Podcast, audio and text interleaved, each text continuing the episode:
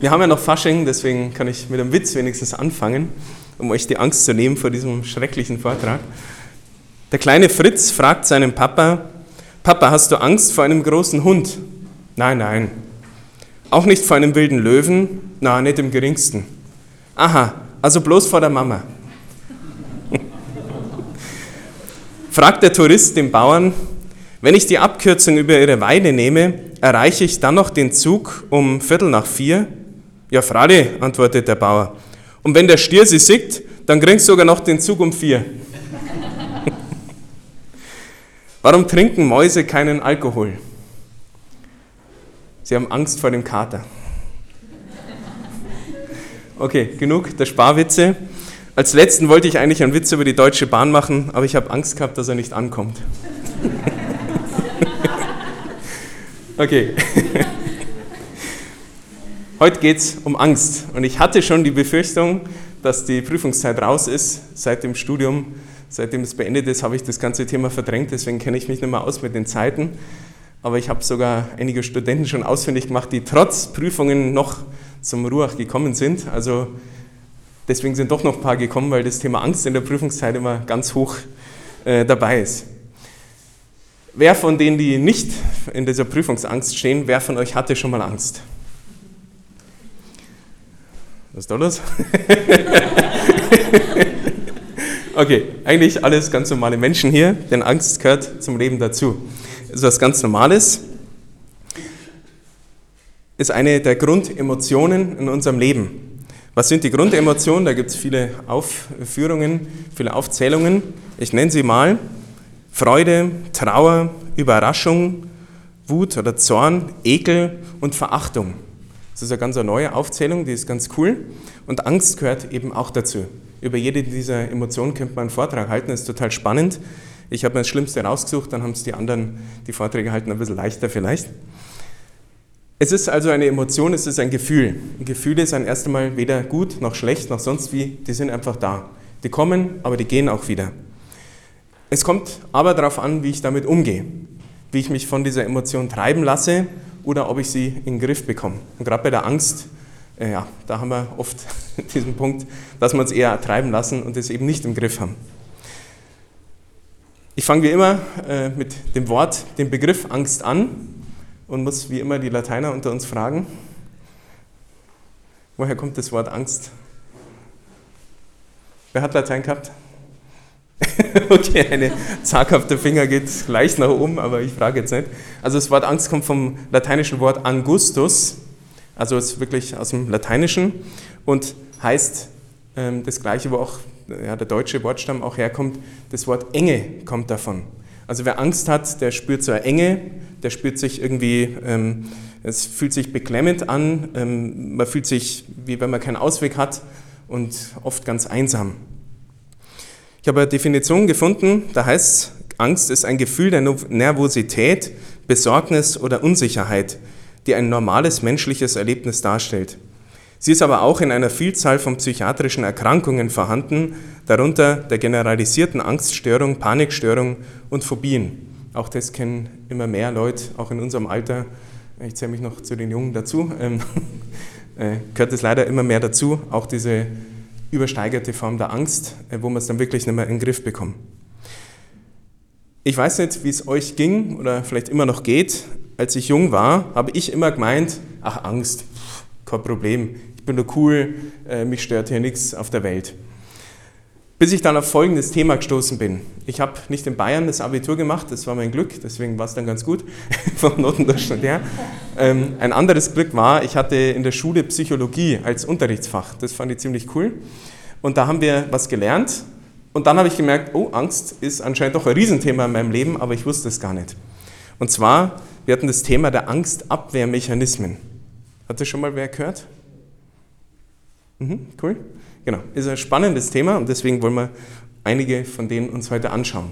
Denn auch wenn ihr jetzt meint, ach Angst, ich bin nur erwachsen, passt doch alles, ähm, gerade in der Prüfungszeit kommen die alle hoch. Das ist perfekt. Da erkennt man sich äh, sehr viel wieder und ich werde vielleicht ein paar Treffer landen mit dieser Aufzählung. Die Angstabwehrmechanismen, was ist damit gemeint? Es sind unbewusste und unwillkürliche Verhaltensmuster. Das ist das Allerwichtigste. Also ich mache das nicht bewusst, das kommt einfach quasi wie automatisch. Und die sind für den Betroffenen unbemerkt, äh, ja, tut man damit diesen Konflikt mit der Angst irgendwie versuchen zu bewältigen, zu verdecken oder den Umgang mit ihnen, mit den äh, Ängsten irgendwie subjektiv zu erleichtern. Aber es führt zu keiner Bewältigung an sich. Also das Problem ist dadurch nicht gelöst. Es sind normale Verhaltensweisen, deswegen werde ich sicher Treffer landen, weil das kennt jeder von uns. Und auch das ist erstmal gar nicht schlimm. Es gehört zum aktiven Selbstschutz auch dazu. Wenn wir quasi von Angst irgendwie beballert werden und überhaupt nichts machen, ähm, dann gehen wir alle unter. Also das ist eine ganz normale Reaktion der Psyche ähm, auf irgendeine Situation, die Angst auslöst. Die sollten also nicht als krankhaft aufgefasst werden, auch wenn man merkt, oh Gott, die treffen alle bei mir zu. Auch das ist erstmal normal. Außer es kommt wirklich zu einer Festsetzung, zu einer krassen Verstärkung und Häufung, wo man eben merkt, oh Gott, ich, ich, ich hänge nur noch in so äh, Mechanismen drin. Also auch hier, wie bei ganz vielen, ist das richtige Maß entscheidend. Wie gehe ich also mit Angst um? Wie gehen wir alle mit Angst um? Es gibt eine ganz grundlegende Einteilung. Die kann man sich ganz gut merken mit den drei Fs. Fight, Flight or Freeze. Schon mal gehört? Man kann sich ein bisschen merken. Fight, also man geht dagegen an. Oft ist es so in der Form von Wut oder von Zorn. Wie gesagt, das sind die unbewussten Muster in uns. Flight, die Flucht oder äh, Ablenkung oder das Prokrastinieren gehört dazu. Das kennen wir sicher aus der Prüfungszeit, also ging das immer extrem so. Ähm, oder Freeze, also einfrieren, quasi totstellen. Wie so Tiere, diese ganzen Verhaltensmuster haben die Tiere auch. Ähm, Sie greifen an, sie flüchten oder sie stellen sich tot. Ähm, genau. Und das Todstellen kann sich bei uns, also wir stellen uns ja nicht tot, wenn die Prüfung naht, aber es kann sein, dass ich extrem viel Schlaf brauche, also quasi fast wie tot bin, damit ich wie von dieser Situation flüchte oder so eine ganz äh, starke Trägheit, obwohl ich vielleicht sogar genug geschlafen habe oder so. Und da gibt es auch eine modernere ähm, vierte Sache, die ist leider nicht mit dem F, deswegen passt sie nicht so gut rein, aber die ist auch ganz cool. Also eine vierte Grundreaktion wäre das Sozialisieren. Und das fand ich interessant, wo ich das mal gehört habe. Da geht es quasi darum, ich suche mir ein soziales Umfeld. Das andere ist ja eher so, ich isoliere mich. Und da geht es genau in die andere Richtung. Ich sozialisiere mich, um irgendwie Mitleid oder Anerkennung oder irgend sowas zu bekommen. Und genau da spielen auch die sozialen Medien natürlich eine ganz große Rolle. Jetzt zu den Angstabwehrmechanismen, ganz konkret. Ähm, die allererste, die einem gleich kommt, und die passt eben auch zu dieser Aufzählung von davor auch dazu, das wäre die Verdrängung. Was heißt es? Angstbesetzte Inhalte werden aus dem Bewusstsein gerückt. Und wie gesagt, das ist ein unbewusster Mechanismus. Ähm, das Problem ist nur, irgendwann kommt es doch wieder hoch und dann wird es unangenehm. Weitere Abwehrmechanismen treten neben der Verdrängung auch auf, aber auch wenn die Verdrängung nicht ausreicht. Also wenn der Reiz noch länger andauert oder sogar noch stärker wird, dann kommt noch mehr dazu. Also man ist da sehr unbewusst kreativ. Zum Beispiel die Kompensation. Das heißt, zum Beispiel, ähm, ich habe eine Schwäche, ich habe eine Situation, der ich mir nicht gewachsen fühle und die verhülle ich mit der Überbetonung äh, von was, was, ich, was eher wünschenswert wäre. Zum Beispiel, ähm, keine Ahnung, äh, man kann für alles so ein paar Beispiele nehmen. Ich kaufe mir den dicken Mercedes, obwohl ich eigentlich ganz ein armer Schlucker bin. Also ich kompensiere es, ich spiele das quasi so vor. Ein nächster Abwehrmechanismus wäre die Verleugnung. Auch die Ablenkung gehört dazu. Das heißt Schutz vor einer unangenehmen Wirklichkeit durch die Weigerung, sie wahrzunehmen.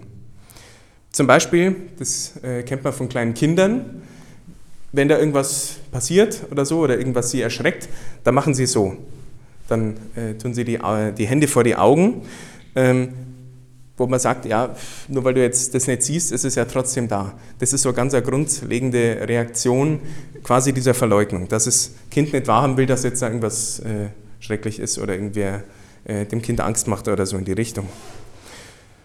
Ähm, genau.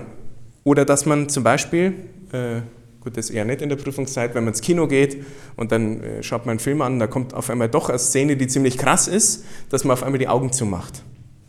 Auch das ist schon ein ganz grundlegender Mechanismus der Psyche.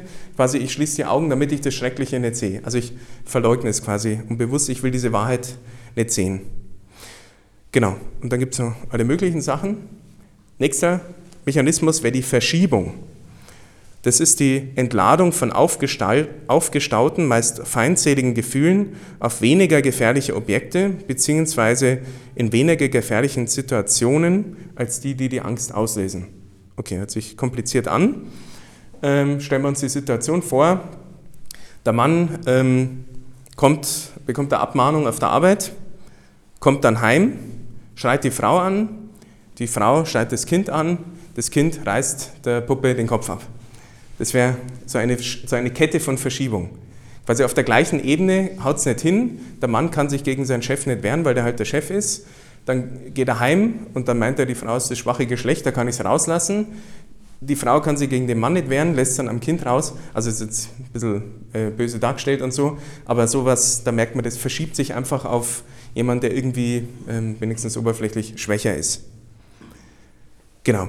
Was gehört noch dazu? Das können wir vielleicht eher ähm, beschweren und lästern bei anderen, anstatt an demjenigen, wo man eigentlich ein Problem hat oder sogar Angst vor dem hat, ähm, quasi mit dem persönlich ins Gespräch zu gehen.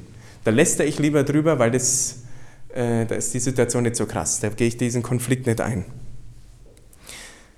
Die nächste, ähm, die ist ganz cool.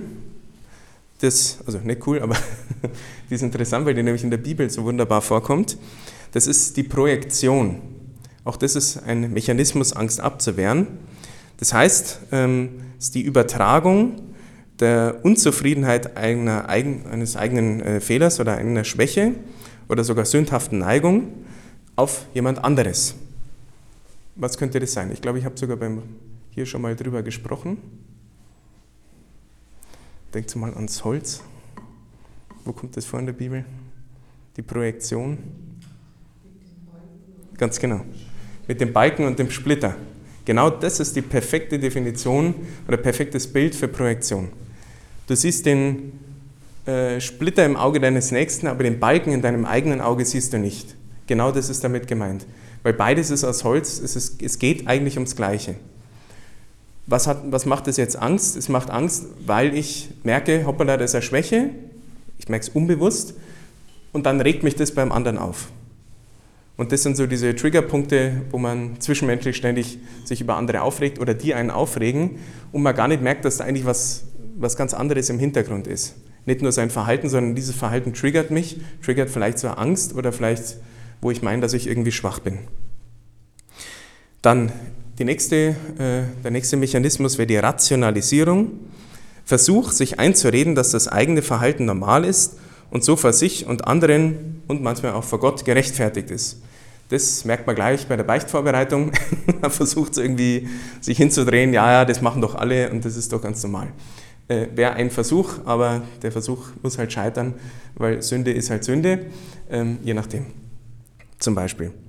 Oder ähm, aufs Zwischenmenschliche bezogen, der andere hat doch den Streit angefangen. Ja, aber es können halt zum Streit immer beide dazu. Es kommt darauf an, wie ich quasi darauf reagiere. Dann wäre noch ein, so ein Mechanismus die Reaktionsbildung, Vermeidung angstbeladener Wünsche durch Überbetonung gegenseitiger Intention oder Verhaltensweise, wie so ein Schutzwall, den ich mir aufbaue. Zum Beispiel, es gibt sogar jemand, der Kinder irgendwie nicht leiden kann oder so unbewusste Angst hat vor Kindern, wird Kinderpfleger. Sowas gibt es. Ähm, ganz interessant. Oder, ja, okay, das sage ich nicht, das ist nicht jugendfrei. genau, also es gibt alles auch im sexuellen Bereich, diese ganzen Mechanismen. Ähm, das wäre dann für einen anderen Rahmen besser geeignet und nicht, wenn der Priester hier steht und darüber erzählt, weil so ähm, nimmt man das eh nicht ab, äh, dass der sich damit auskennt. Ähm, nächster Abwehrmechanismus wäre die Regression. Das ist der Rückzug auf eine frühere Entwicklungsstufe mit ja, quasi primitiven Verhaltensweisen. Zum Beispiel ähm, allein, dass man beim Streiten, was weiß ich, mit dem Partner oder mit WG-Mitbewohnern, wie auch immer, dass man richtig brüllen und das Schreien anfängt. Ich hoffe, ihr kennt das nicht unbedingt oder so. Aber eigentlich, wenn man dann so im Nachhinein sagt, mein Gott, wie habe ich mich denn verhalten? Der total kindisch eigentlich. Oder wirklich, dass man, keine Ahnung, aus dem Zimmer rennt und die Tür äh, zuschmeißt oder so in die Richtung. Das wäre Regression, das ist so ein Kindergartenverhalten, könnte man sagen. Ähm, wie gesagt, es ist unbewusst, dass man so reagiert. Auch Schimpfwörter gehören zum Beispiel dazu, weil eigentlich, man ist erwachsen, eigentlich müsste man sich doch im Griff haben und da merkt man, hoppala, die Reaktion ist ja voll übertrieben. Okay, ich muss ein paar überspringen. Gibt es noch ganz viele. Ihr könnt selber mal im Internet nachschauen, ist ganz interessant. Ähm, genau, was könnte man noch sagen? Genau, dass man es ungeschehen machen will, eine Situation, ähm, dass man sich isoliert. Ähm, äh, das ist auch ein schöner Begriff, die Schubladisierung, also in Stereotypen zu denken, ähm, kommt zum Beispiel auch immer wieder vor. Ist ja, ist jetzt nicht direkt der Rassismus, aber so in die Richtung, quasi, dass man irgendwie Angst vor den Fremden hat und dann sind die alle gleich. Quasi, ja, das sind ja die Afrikaner, die sind ja alle gleich. Oder so in die Richtung. Und eigentlich steckt ganz oft dahinter so eine gewisse Angst vor dem Fremden. Am besten ist immer, wenn man fragt, ja, kennst du denn einen von denen? Und dann schaut es schon schlecht aus. Also es ist eher so eine grundlegende Angst und dann so eine ganz einfache Art, quasi die, diese Angst abzuwehren. Und bloß nicht sagen, dass da vielleicht eine Angst dahinter steckt. Dann kommt gleich wieder die nächste Reaktion. Okay. Ich hoffe, ich habe ein paar Treffer gelandet. Ihr findet euch wieder. Ähm, ich finde mich in allem irgendwie wieder und kenne so Situationen. Wie gehe ich jetzt damit um? Wie gesagt, das ist das erste Mal normal, dass es das gibt. Ähm, aber wir wollen ja wachsen und reifen, ähm, auch im Herrn, und wollen ja nicht nur die Angst abwehren, sondern dagegen vorgehen. Denn das Wichtige ist, wenn ich nichts mache gegen meine Ängste, dann wird es nicht weniger, sondern im Gegenteil, es wird sogar mehr. Das nennt man die Angstgeneralisierung. Also die Angst weitet sich sogar auf Bereiche auf, aus, die vorher nicht mit Angst besetzt waren. Da gibt es so das klassische Beispiel, in Regensburg kann man sich das gut vorstellen. Stell dir vor, du gehst, keine Ahnung, irgendwo in der Fußgängerzone äh, zum Shoppen, auf einmal kommt ein Räuber und schmeißt dich nieder und nimmt dir die Handtasche und einen Geldbeutel weg und rennt davon. Dann kann es sein, dass, ich, dass es eine Angst auslöst, weil das halt schrecklich war und ich meine, das ist ja ganz normal, dass man dann erstmal Angst hat. Und dann kann es sein, ich will nicht mehr in diese Straße gehen oder nicht mehr in dieses Geschäft gehen, vor dem dieser Überfall passiert ist. Dann gehe ich das, dann gehe ich da nicht hin, ich vermeide diesen angstbesetzten Ort. Dann irgendwann hocke ich daheim und sage, ah, ich müsste mal wieder was einkaufen, äh, aber in die Stadt will ich eigentlich gar nicht mehr. Ich glaube, ich stelle es lieber im Internet. Also dann weitet sich die Angst schon auf die ganze Stadt aus oder aufs Einkaufen quasi vor Ort und so weiter und so fort. Und irgendwann hocke ich bloß noch in der Bude und habe irgendwie vor allen und jeden Angst. Also man merkt, ich mache nichts gegen die Angst und dadurch wird sie eigentlich noch viel größer. Also deswegen diese Mechanismen, wenn die zu viel sind und wenn ich nie gegen meine Angst vorgehe, das ist nicht ratsam. Okay, was kann ich jetzt aber machen? Es gibt so zwei Begriffe, die kann man sich überlegen, immer wieder ins Gedächtnis rufen. Wieder schon auf Englisch. Ähm, face your fears und fight your fears. Also wir müssen ihnen ins Gesicht schauen und wir müssen dagegen angehen. Also nicht davor weglaufen, nicht irgendwie verdrängen oder sonst wieder, wenn es größer, sondern damit sie eben kleiner werden, damit ich angstbesetzte Bereiche in meinem Leben oder Situationen oder Beziehungen oder Personen, ähm, damit es weniger wird, die Angst, muss ich wirklich einen Schritt darauf zugehen. Okay, Psychologiestunde beendet, jetzt kommt das Geistliche. Angst ist auch natürlich, weil es ein menschliches Thema ist, auch ein Thema, was den Herrgott interessiert und wo er uns natürlich helfen will. Denn in Johannes 16, 13 verspricht uns Jesus was. Er sagt uns, der Heilige Geist wird uns in die volle Wahrheit führen, auch in die volle Wahrheit über uns selber und auch über diese äh, Bereiche, wo wir irgendwie Angst haben. Und das macht er nicht, dass er uns zeigt, oh Gott, wir sind ja noch viel schwächer, wie wir gedacht haben, sondern was ist eigentlich unsere Berufung? Die Freiheit der Kinder Gottes. Angst kommt von Enge und die Freiheit und Herrlichkeit der Kinder Gottes ist genau das Gegenteil. Deswegen kann Angst eine riesengroße Versuchung sein gegen quasi Gott. Denn was ist das Gegenteil von Angst? Das hatte ich hier auch schon mal gefragt. Wer kann sich erinnern? Was ist das Gegenteil von Angst? Sehr gut. Sehr gut. Mut. Und woher kommt der Mut? Vom Vertrauen. Vertrauen. Ganz genau. Also Mut, das ist klar, aber Mut braucht eine Grundlage. Ich bin nicht einfach irgendwie so mutig, weil es ja gerade Spaß macht, sondern das Fundament dafür ist das Vertrauen, letztendlich ist Gottvertrauen. Und da hilft uns der Herrgott. Und in diesem Jahr passt es wunderbar, denn in der Bibel kommt dieser Begriff, hab keine Angst oder fürchte dich nicht, 366 Mal vor. Wie gesagt, heuer passt es gut, weil wir haben ein Schaltjahr. Also für jeden Tag einmal in der Früh beim Aufstehen kannst du sagen, ich habe keine Angst, denn Gott sagt es zu mir, es ist die Wahrheit Gottes, ich brauche gar keine Angst haben. Genau. Hatte Jesus Angst? Ja. Wer behauptet das Gegenteil? Keiner. Keine Angst? Nicht? Okay. Theologische Frage, die gebe ich dann an Pater Matthias weiter für den nächsten Vortrag. ja, genau, ich muss wieder gehen. ähm, genau, da könnte man sagen, mit diesem göttlichen Willen und genau auf diese Stelle äh, kommt es darauf an, auf die will ich eigentlich auch raus. Es ist wieder im Garten Gethsemane am Abend vor der Kreuzigung. Und da war nicht Jesus souverän und total cool und alles easy, sondern der hat da geschwitzt, und das ist dieses Phänomen, ich habe den Namen vergessen, so einen lateinischen Begriff, der hat so krass unter Stress und sicher auch unter Angst und Panik gelitten, dass er sogar Blut geschwitzt hat. Also das gibt es wirklich, dieses Phänomen, in Ausnahmesituationen. Also der hat nun, nicht nur ein bisschen Angst gehabt, sondern richtig Vollgas. Aber auf der anderen Seite, da kommt dann der göttliche Wille auch dazu, er war ja nicht nur Mensch, der auch Angst ganz normal gehabt hat, sondern auch Gott. Und er hat dann gesagt, ähm, aber wenn du es willst, dann tue ich das. Also lass diesen Kelch von mir vorübergehen, weil ich habe Schiss davor, aber nicht mein Wille, sondern dein Wille geschehe. Also Jesus hatte Angst, aber er ist damit umgegangen. Und da merkt man, wie fatal das sein kann, wenn wir äh, uns von der Angst so krass leiten lassen. Für Jesus, das wäre fatal für uns gewesen, dann wäre die Erlösung gar nicht passiert, wenn er dann da geblieben wäre und wäre abgehauen vor dem Kreuz. Okay, Vielleicht noch eine andere biblische Geschichte, die kennen wir eher sogar schon aus der Kinderbibel, David gegen Goliath. Und da merkt man, okay, da geht es in die andere Richtung. Der David hat nicht so viel Angst gehabt, obwohl der Goliath so schrecklich und groß war. Wovor du dich am häufigsten fürchtest, zeigt dir, wo du Gott am wenigsten vertraust. Das finde ich eine richtig coole Frage, die wäre auch mal was hier für die Fastenzeit, die morgen anfängt. Wo habe ich eigentlich Angst?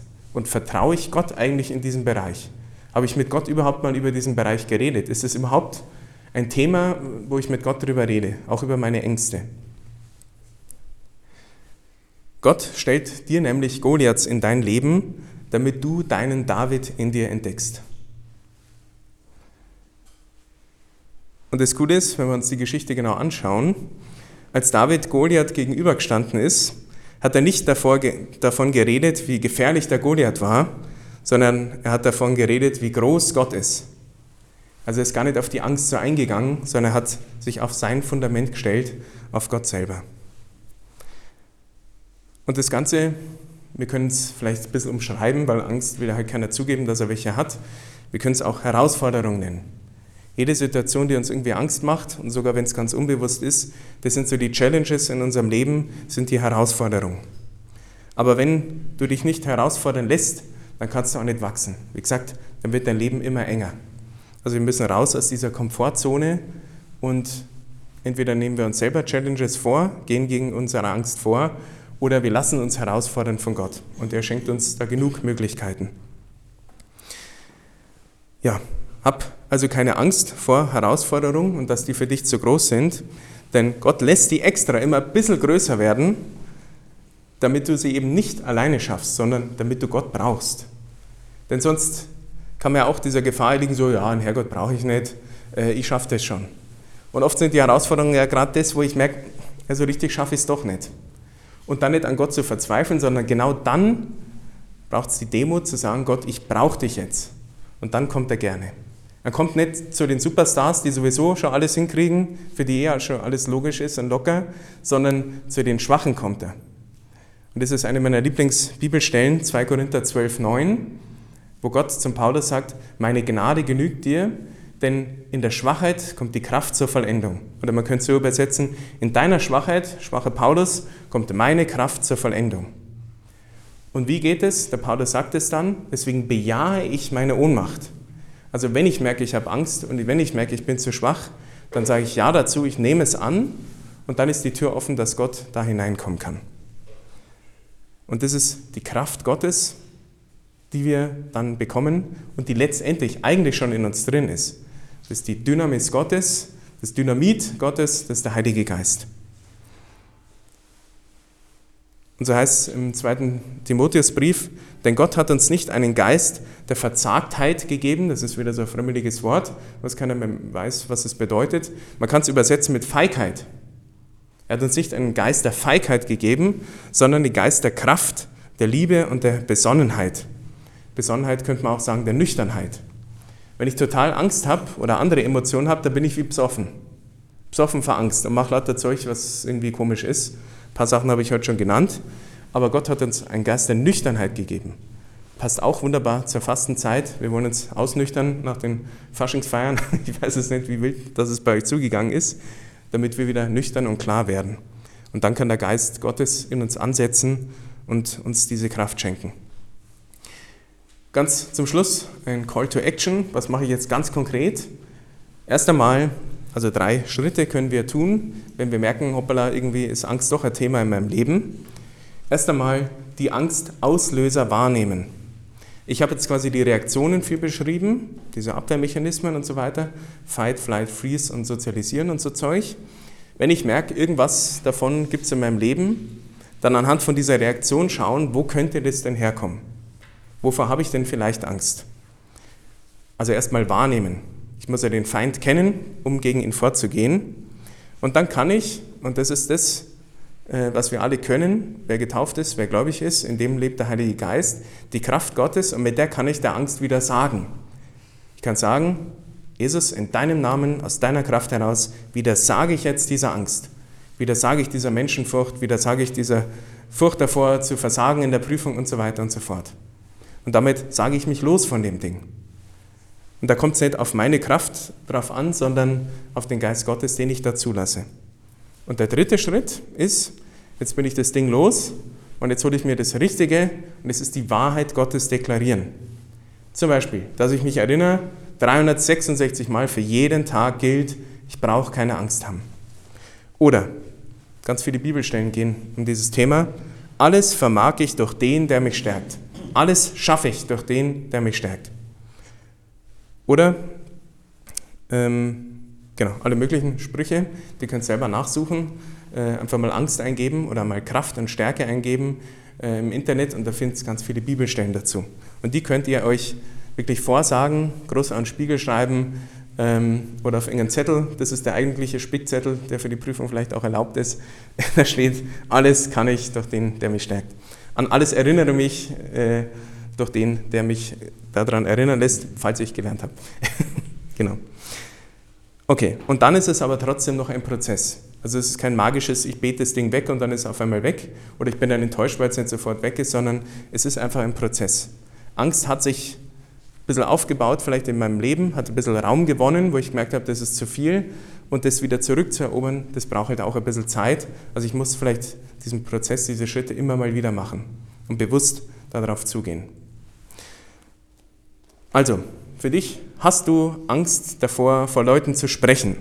Oder spielst du ein Instrument und hast du Angst davor, dein musikalisches Talent einzusetzen? Dann melde dich heute Abend sofort beim Team vom Ruach. Äh, beim nächsten Mal bist du sofort dabei. Nein, so geht es meistens nicht. Also es wäre cool, wenn es welche geben würde, die jetzt da voll motiviert sind. Normalerweise ist es ein Prozess. Ähm, so einen Vortrag zu halten, da haben ganz viele Schiss, oder da das Instrument zu spielen, das fängt alles daheim an. Auch ich bin schon mal vorm Spiegel gestanden und habe versucht, dem Typen da gegenüber irgendwas Schlaues zu erzählen. Oder stand mit meiner Gitarre auch schon mal daheim und habe mich da abgewürgt mit drei Akkorden. Und es hat ein bisschen gedauert. Aber ich habe Bock drauf gehabt und irgendwann kam nicht einmal von mir aus, sondern von außen die Anfrage: Hey, da ist der Gitarrist ausgefallen, aber, und ich habe gehört, du kannst Gitarre spielen, also los. Und ich so: oh Gott, ich kann gerade fünf Akkorde, was soll ich machen, so ungefähr. Äh, und dann fängt es an. Und dann Fight ihr vier immer kleiner wird dann dieser Raum, den die Angst einnimmt. Und dafür wollen wir jetzt beten. Wir brauchen die Kraft Gottes, die dürfen wir uns auch erbitten, ähm, gerade in dieser Zeit. Und vielleicht wäre sogar ein cooler Vorsatz für die Fastenzeit, nicht irgendwie nur mit dem Essen und wieder ein paar Kilo runterkriegen oder so Zeug, sondern Wie schaut es denn aus mit deinen Ängsten? Wollen wir nicht noch freier werden in dieser Fastenzeit, frei von unseren Ängsten? Amen.